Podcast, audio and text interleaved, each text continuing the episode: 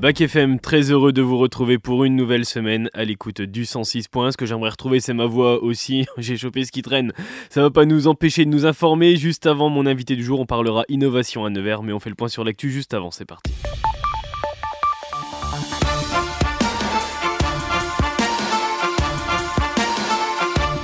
Et on commence avec l'actualité mondiale comme tous les jours et aujourd'hui marque le quatrième et dernier jour de la trêve entre le Hamas et Israël.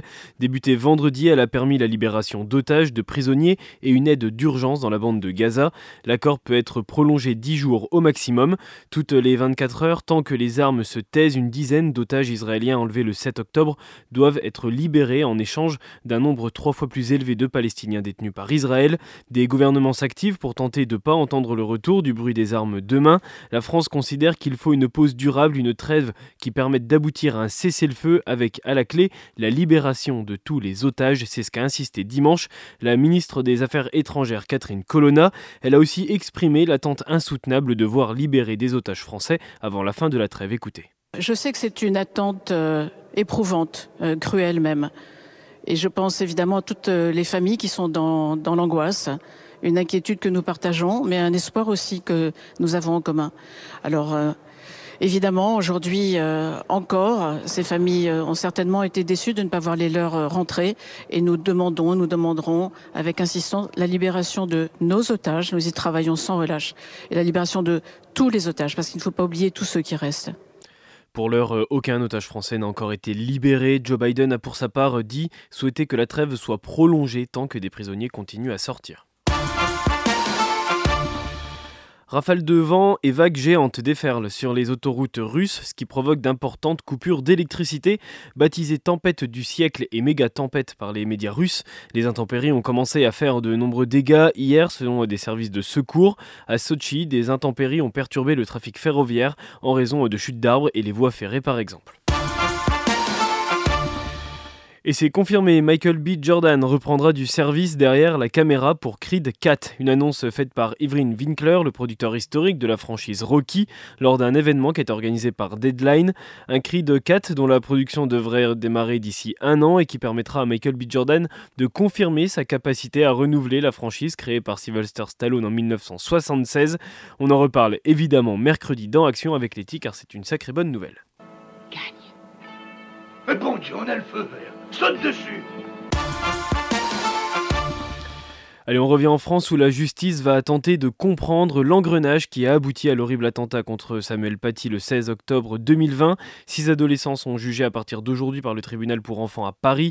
Le procès doit durer deux semaines. L'une d'entre eux est jugée pour dénonciation calomnieuse après avoir prétexté que l'enseignant avait demandé aux élèves musulmans de sortir de la salle. Les cinq autres sont soupçonnés d'avoir désigné l'enseignant au terroriste sans savoir à quel drame il l'exposait. Tous en cours euh, du fait de leur âge, deux ans et demi de prison. Un deuxième procès pour juger 8 adultes aura lieu devant la Cour d'assises spéciale de Paris fin 2024. Et puis, toujours dans le volet jugement et faits divers, c'est demain que commence le procès de Monique Olivier, la femme de Michel Fourniret. L'objectif, est de comprendre son rôle et sa participation dans les meurtres de son mari maintenant décédé. Dans la Drôme, la mort de Thomas, lycéen de 16 ans, en marge d'un bal à Crépole la semaine dernière, continue d'alimenter les tensions avivées par l'extrême droite. Samedi soir, 80 militants d'ultra-droite ont tenté de pénétrer pour en découdre, selon la préfecture, dans le quartier populaire de la Monnaie à Romans-sur-Isère, d'où sont originaires plusieurs des jeunes mis en cause par la justice pour les violences de Crépole. Toutes les classes politiques réagissent à cet incident. Olivier Véran alerte sur le risque de basculement de la société. Jordan Bardella estime qu'on ne répond pas à la violence par la violence, tandis que Fabien Roussel estime que l'extrême droite est en train de mener la France vers l'autoroute de la guerre civile. Ce week-end, plusieurs manifestations ont eu lieu en France, des marches essentiellement pour rendre hommage au jeune Thomas. Allez, on va se divertir un petit peu, ça fait du bien et c'est grâce à Julien Doré, reconverti en flic Babacool. Le chanteur est à l'affiche de Panda, sa première série jeudi sur TF1. Six épisodes de 52 minutes où on va, suivre les aventures de Victor Pandaloni, alias Panda. Il est joué par Julien Doré dans un rôle qui lui colle à la peau. Elle chantait en 12e position, son chiffre porte bonheur et effectivement ça lui a réussi.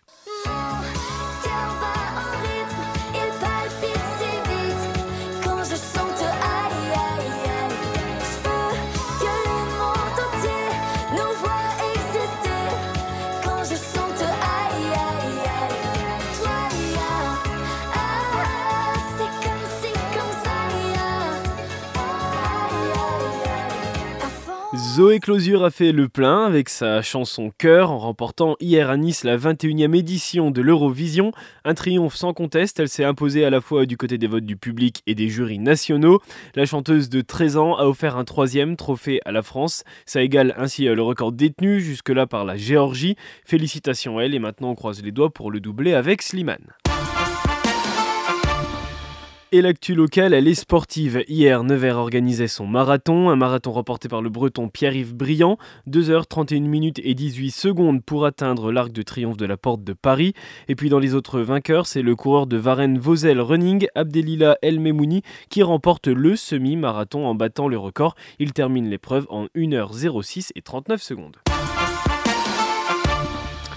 Allez, on fait un point sur le temps et les intempéries qui continuent de s'acharner sur le Pas-de-Calais. Le département est à nouveau en vigilance orange pour crue. Il est également placé par Météo France en vigilance jaune pluie et inondation. Chez nous, c'est nuageux et ça caille. La pluie arrive même dans l'après-midi sur l'ensemble du département. Les maximales, elles sont de 7 à Neuvy-sur-Loire et 6 à Varzy, Catalusie et seulement 2 petits degrés à Château-Chinon pour les minimales. Bonne fête à tous les Séverins aujourd'hui si vous en connaissez. Allez, la première découverte musicale de cette semaine, Letty, elle nous emmène dans le 9-3.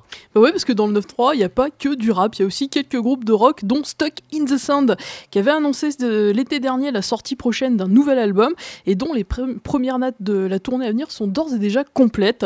Alors si pour l'instant on ignore le titre et la date de sortie de ce nouvel album, Stuck in the Sun en a par contre déjà révélé un avant-goût à travers deux singles. Le premier c'était Le Soleil, qui était sorti début septembre, sur lequel on découvrait un électro-rock aux influences post-new wave. Et puis le deuxième qui vient d'être publié, c'est B slash W Rainbow, un titre d'emblée plus rentre dedans au refrain totalement entêtant.